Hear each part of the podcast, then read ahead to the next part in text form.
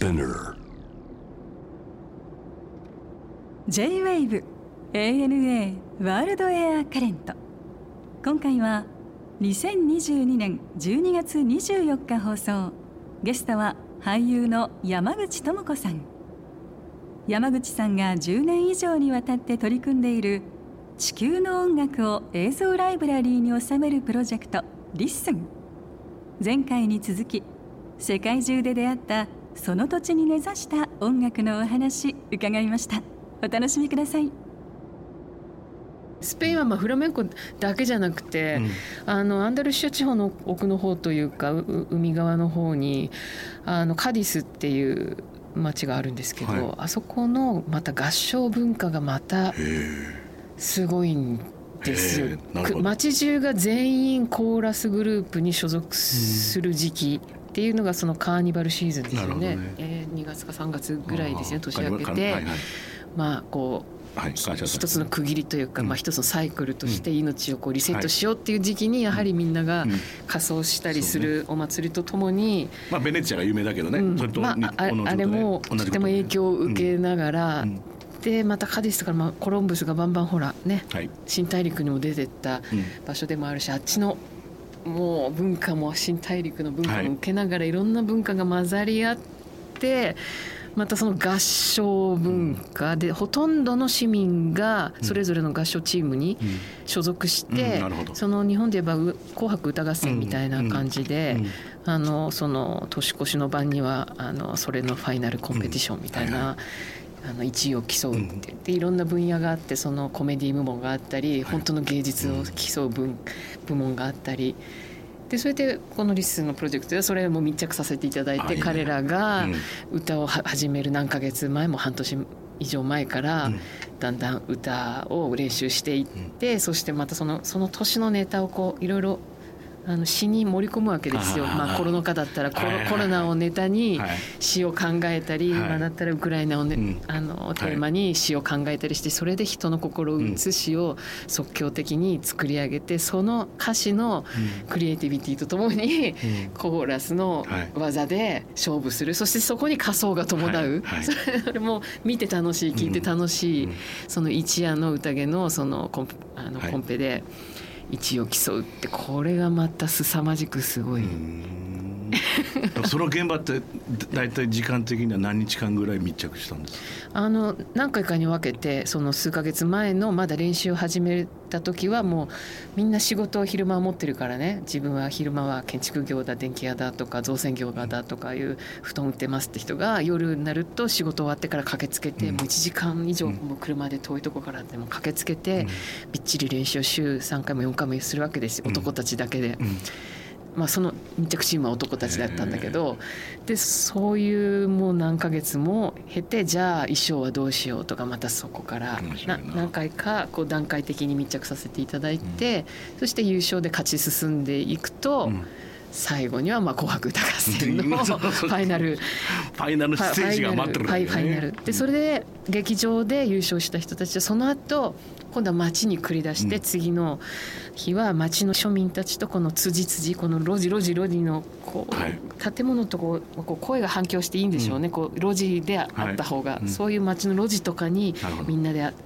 集まって仮装しながら町の人たちと一緒にまた歌うわけですよ。だからこの生きた庶民の音楽文化って、うん。むっちゃ羨ましい。そうね、まあね、日本もね、あったんだよ。いっぱいあったんだ。ねそれももう村祭りもあったし。だからそういつも僕言うんだけど盆踊りってのは盆踊りもね。でだからそれこそおっしゃる通りで普段ね全然そんな歌わないけどあのじっちゃんの歌まあ、年に1回聞いてくださいよって、あのあのじっちゃんの尺八は素晴らしいよと、ね、あのばあちゃんの三味線で言ってそ,、でそこで、はい踊りましょうってなるんじゃないですか。だからかろうじて沖縄行くとさそういう気分がさ、あるでしょ？で居酒屋入るとさもうすぐ誰かがなんか弾き始めて歌って最終的にはさスイスイスイスイヒュヒュヒュヒュ言ってる、まああれは多分ねどの町にもどの村にもあったはず。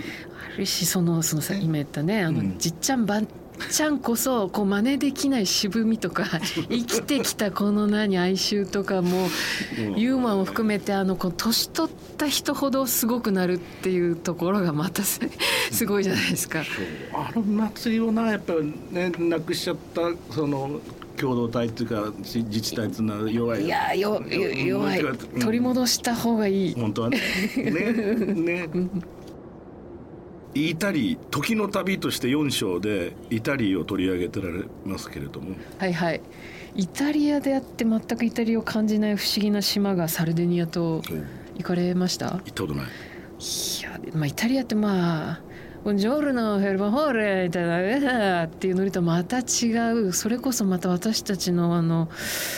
ちょっと東的な東洋をむちゃくちゃ感じる、不思議な島。あのまあ、説によると本当に東洋東から来た騎馬民族たちがルーツだっても言われていてそ彼らが持ってきたと思われる古代のその楽器にしても普通に4,000年前だよっていうようなこう足笛っていうんですかこうちょっとこう竹のこうちょっと長いの口に何本も加えて吹く笛であったりそれも男たちの声を重ねるあのポリフォニーあありますよね。あのインガンガンギンボン、ボンバラバンビンボン、インナルンメンボンっていうそういう声でリズムとそしてまたメールに重ねていくような男性の合唱のコーラスが残っていたり、それがルーツがまた何千年も前だよっていうのは昔の音が、またタイムカプセルのように、はい、現代に普通にふらっとこう立ちあちこちで立ち上って聞こえてくるっていう不思議な島、で山山奥行くとちょっと日本の東北文化みたいに岡本太郎が撮った東北の写真集みたいな感じですよ。生ハゲの祭りみたいな火祭りみたいな感じがあったりそういう原始の縄文文化的な。こう力強い火の祭り、うん、で仮面をかぶって、はい、そのまた火の周りボンボンボンを飛び跳ねて、うん、大きな鈴をか何十キロも50キロもあるような鈴を担いでシャランシャランシャランっていう日本の東北の祭りみたいなものがあったりね、はい、なんかこう、超不思議な島ですよ。あそう。サルディーニャね。行ってみたいな。シシリ行った時もなんか面白いなと思いましたけど、うん、まあ、まあ、僕イタリ大好きなんでやっぱりちょっと週末時間があるとイタリに行きたいっていつも思うんで、食べ物も美味しいしね、うん、街歩いてるだけでやっぱり最高の気分じゃないですか。うんでもそのサルディーニャってちょっとだからイタリの中でもエキゾティックなイメージがあるわけね、うん、きっとね。ヌラーゲってのは何いやヌラーゲっていうのもすごい。ヌラーゲっていうのがね、うん、島中に何千残ってるらしいんですけど、はい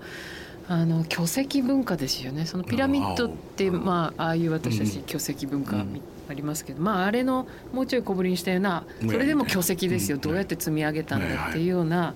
ドーム状のまあ、こうちょっとこうシフォンケーキみたいな形したような巨大な巨石の要塞のようなものが島中に2センチ角かな。残っての残ってるんでこれやはり解明されてないんですよ。これがなぜ こん何のために作られたのか要塞であったのか天文学的な何かなのか、うん、私は宇宙人と関係してるといまだに信じてますけど、まあピラミッドもそうかもしれないし、ね、まあ、宇宙との何か関係で多分、なんか作ってたんじゃないか。だって巨石のそのね建てた建て方もわからないし入るとやっぱりこう不思議な空間がこう広がっていって、あの一つ一つも何トンってやる石をねどうやって積み上げたのかわからないし、その中でやはりちょっともしかしたら、お音波っていうんですか？お音のなんかこう、力を使ったなんか儀式とかやってたんじゃないかなとか思えるようなこの共鳴する音が不思議に共鳴する空間を計算されて作られた空間がそのヌラーゲの中に残っていたり。だからその不思議な宇宙的な音の秘密がヌラーゲと重なってるんじゃないかと私は密かに面白い。密かに思ってるんですけど、うん、第5章ですよ。第5章は風なの。アルゼンチン。風といってはあのやっぱりあのあれですよね。パタゴニア大平原を行くと風をもうもうほぼ南極大陸なんでもうすぐ目の前にあじゃないですか。だから南極からこう吹きつける強い風を受けてその大草原パンパが広がっていてそこを駆け巡る馬で駆け巡る牛を追うカーボーイ ガウチョにまた惚れちゃったんですよね。うん、でガウチョっていうのはやっぱりその野生の魅力だけではなく吟遊詩人としてギターを担いで旅をしながら脳を駆け巡りながら自分でその歌を紡いでで野営をしながら焚き火をこう作りながら先のこの大きな羊でもこうこうバーンとこう焼きながらバーベキューバーベキュー しながらあのそこでまた即興で詩を紡いで。えー、その知性と野生の合体したガウチョ文化。でガウチョっていうのはやっぱりあの武蔵と小次郎の戦いみたいに、歌対歌で戦った歴史を持ってるらしいんですよ、うん、そのお互いどっちが粋なし合うメロディーを即興で紡ぎ出してあのあっと言わせるかっていう。それがこうまあそれは美女を巡ってだったかもしれないし。もう賞金をめぐってだったかもしれないけど、うん、まあ、それで勝ち負けの勝負をしてたっていうそ、ね,、のガウチョのその野生と知性これまたしびれちゃうんですよね。ねかっこいいもんなまたなんかあの佇まいとかね。でもまあその彼らのギターいや馬でさえもやっぱりね、スペインとかヨーロッパが海の向こうからもやっぱりスペイン人がまあ持ってきたものがその先住民たちの文化とまた合体して生まれたものだしでそのこうつまびくメロディーなんかもやっぱりちょっとアンダルシアのやっぱりフラメンコ発祥のちょっとこう、泣きの奏でる詩のね詩情であったり歌心がやっぱりああ通じてるな、ね、海渡ってきたんだなと思う瞬間があったりね。それがまたこの先住民の野生と結びついて、うん、でそっから単語に行ってんだな 単語もね、まあ、元はあのやっぱ先住民のあのフォルクローレっていうか、ね、こう、ま、密着して踊る濃いダンスが元になってたりアフリカのその奴隷たちの濃いリズムの。もういろんな全てのミックス、ね、ミックスしてたりもうどんどんどんどん面白い歴史がいろんな奇跡が起こるわけだって、それこそ単語で使うバンドネオンっていう楽器は、うんうん、あれはドイツの楽器ですから、うんうん、それもあれはもともとは、うんうん、ね、その山奥教会が作れないからさ、うんうん、でミサをするための,、まあそのオルガンの、パイプオルガンが置けないところであれでミサをするんですよ。うんうんでもつまりコードを弾く「じゃじゃ」って賛美歌を歌うための楽器じゃないですか大体ジャマの楽器は。でそいつをですよリズム楽器に使い始めるっていうこの大胆さだよね。なるほどね。ああそっかそっか。大変無理があるわけ。不意語の楽器で蛇腹の楽器でリズム担当しなくて本当はいいんですよ。うんうんうんでもハーモニー楽器だからねあれ、うんうん、でもそれで無理やりメロディーをしやっぱりあの広大な土地のそのエネルギーのリズムと合体したんだな。いやいやもうなんとかいけるでしょってザッザッザッザッって。もうあらギターがやってたパートなんでね単語では。でその後ギターレッスンになるんですよ一度、単語の歴史では、でもそれがポン、まあ、コンテンポラリー例えば、まあ、ピアソラみたいな、あの世代から、いやいやいやいやいやもうリズムドラムスも入れてもいいじゃないかとか、うんうん、エレクトリックのバンドと一緒にやろうじゃないかってってどんどんどんどん今の単語に移っていくんですけど、根本的な非常にこうコンサバティブな単語業界においては、だからもう本当にあのうんうん、バンドネオンが全てのリズム刻まなくてはいけなかったんだよね。でもまあフラメンコと一緒でギターだったりパロマだったりっていうのは、ダンスのための音楽、まあ、BGM というかダンス音楽のためだから、ピアソラみたいな人はそれをまたいや鑑賞する芸術にしましょうっていうことですよね。ベラ・バルトークがやったことと同じことですよ。いやそうやってやっぱ人と人文化と文化が合体した方が美しくなるに決まってますよね。決まってるんだよね。いや だからいやいやまあまあ、ね、まあそれはよく言う話でさねねブラジルに行ったらさ、うん、まあ美女が多いっていうのはさそういうことでさ、うん、当たり前で全てのいいところが全部集まってきてでカーニバルで、うんうん、あのサンバで、うん、あのダンスやられたら、まあとりあえず世界一だろうなと思っちゃうよね。いやいやいやまあでもあの新大陸の濃さはやっぱり凄まじいな。まあそういうことだよね。あの北極圏ですねもう雪と氷のあのイヌイットの喉歌っていうのがあるんですよ。うんあすね、あの日本で言ったら、まあ、アイヌ民族のねレクカラとか、まあこういろんなこ、ええ、あの声を使ったい。ろんなものありますけれど、はい、それでイヌイットのこう「おおおおお」っていうんですかこう不思議ちょっと野生動物の声みたいなものをこうこう喉を使って、うん、喉が本当にダンシングしてるみたいに震わせてそれで倍音が出てくるから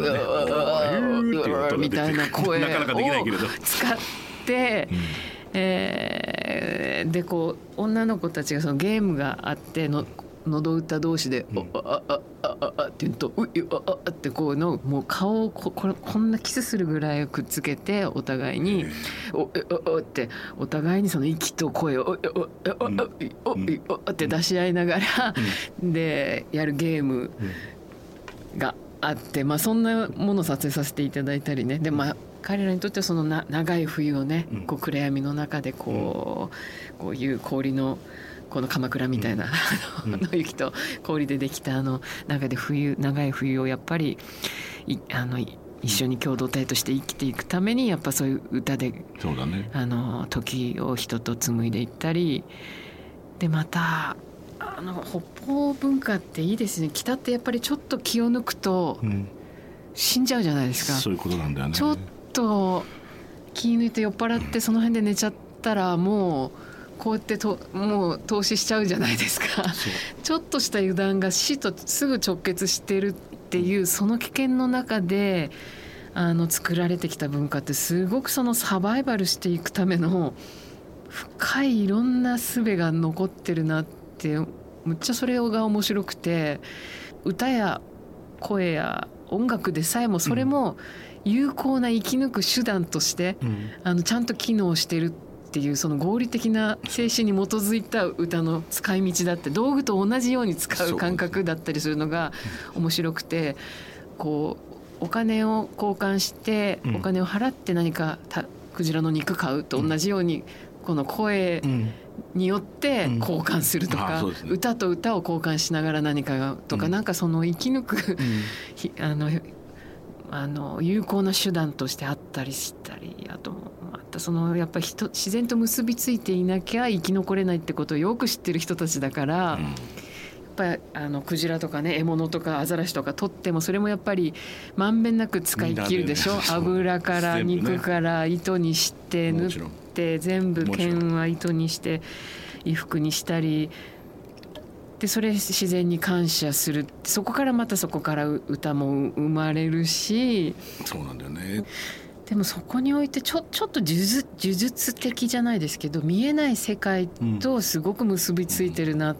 シャーマンな感じ、ね。うん、やはり見えない世界を有効に使ってる、うん、見えない世界の力は見えないだけであって確実に存在して、その力をちゃんと借りて、あのハンティングも成功させることをちゃんと有効な手段として実践してるたり。あのただのおまじないや魔術ではなくて、それは歌として例えばそれによって見えない世界から何か力を得たり例えばハンティングの前に頭の中で歌ったりアザラシに対して詩を奏でたり、うん、そうすると本当に現れてこの,、うんこのね、仕掛けた穴に 嘘みたいにポンと現れてくれたりするらしいんですよ。そうするとその現れてくれた命に関してありがとうという気持ちを込めてこのアザラシがあのこの死に死に水を取らせるじゃないですけど、うん、あの真水を与えて喉乾か潤わせて、はい、また私たちの前にもう一回現れてねと言ってあのあの世へ送り出す、その時にまた歌によって踊り送り出したと,、とかね。またその見えない世界と関わっている北方文化のまた深さ、でそれが有効であるっていうことは私たちはもうちょっと知って実践した方が生きやすくなるんじゃないかなってちょっと北に学ぶべきあのね現代人と思ってるんですけどね最近。おまじないっていうやつですよ。うん、我々の生活のね近くにあるところでは、そういうことじゃない、うん。うん、この LISTEN プロジェクトですけど今後はどういう展開、そしてどんな思いを持ってこう進めていかれたいと思って でも LISTEN のコンセプトはやっぱりあのもうこんなかっこいい今を未来に自慢したしなくてどうするんだっていう、未来に託すタイムカプセルっていう、もう最高にかっこいい今ってこの瞬間集めたタイムカプセルではあるので、うん、そういう意味でこのタイムカプセルとともに地球が心を一つにして 来たる宇宙宇宙文化に対して 地球を自慢しまくろうぜという気持ちを込めて込めてとはいえ私たち全然まだまだ知らないじゃないですか。地球にこんな音楽あるこんな素敵な文化あるってことあまりにも知らないもったいないので命ある限りもっともっともっと地球を知って知って、愛していってちょっと一つにならない いうことですね。まあ知れば知るほど知らないことが増えていくから。そうよね。ね。うん、で僕まあちょっと話変わっちゃうかもしれないけど、この番組時からどなったかと話してその人は宇宙に行きたいとおっしゃったんですよいつの日かねロケットに乗ってっていうかとにかく宇宙船に乗って宇宙から地球を見てみたいって言われて「博士さんは行きたいとか思いませんか?」って言ったら「いや僕はそれよりも、いや博多の裏路地で焼き鳥屋やってるばあちゃんの一生の方が興味あるなって言ったらすごい笑ってたんだけど。まあそれで博多に限らず地球上の世界地図見ただけで、うん、ありゃまあこりゃ時間は足りないわと思ってまだ行ってない裏路地のおばちゃんの焼き鳥屋。でしょ？いやいっぱいあるしいっぱいあるじゃん。だそれをさ考えるとさ。いやでもそそれにはもうできるだけ立ち会いたいと思いません、うん、命ある限り。でしょ？だから それが逆にいいろんな文化があるわけで、うん、まだまだね、うん、だこのリスンの本5本に入ってるように、見たこともないところでさ食ったら、ね、肉も、肉の味だって全部違う、酒の味も全部違う、うん、そうしたら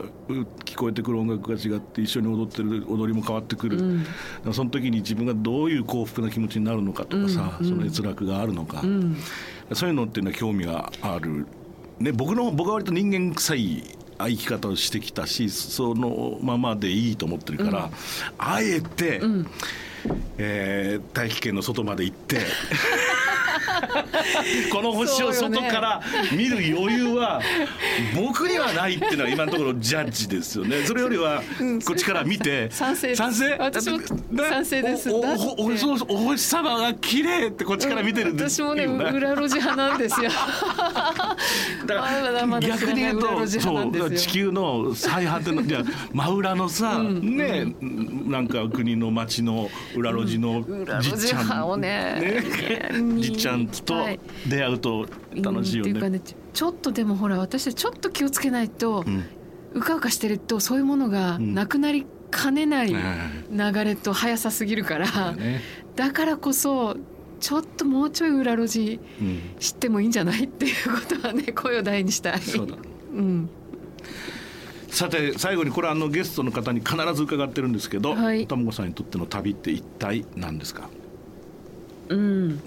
地球を愛すること、うん、もう100%そうだよね、うん、そうもうそそれですね。愛してそう知って愛すること、うん、そして生き抜く力を学ぶこと、うん、いいね。次どこ行く予定なんですか？決まってないえー、まずはちょっと地球一巡りさせていただいたのでふるさと日本を今こそもう一回ちょっと探りたい気持ちが続々してます最高じゃないですか ANA World Air Current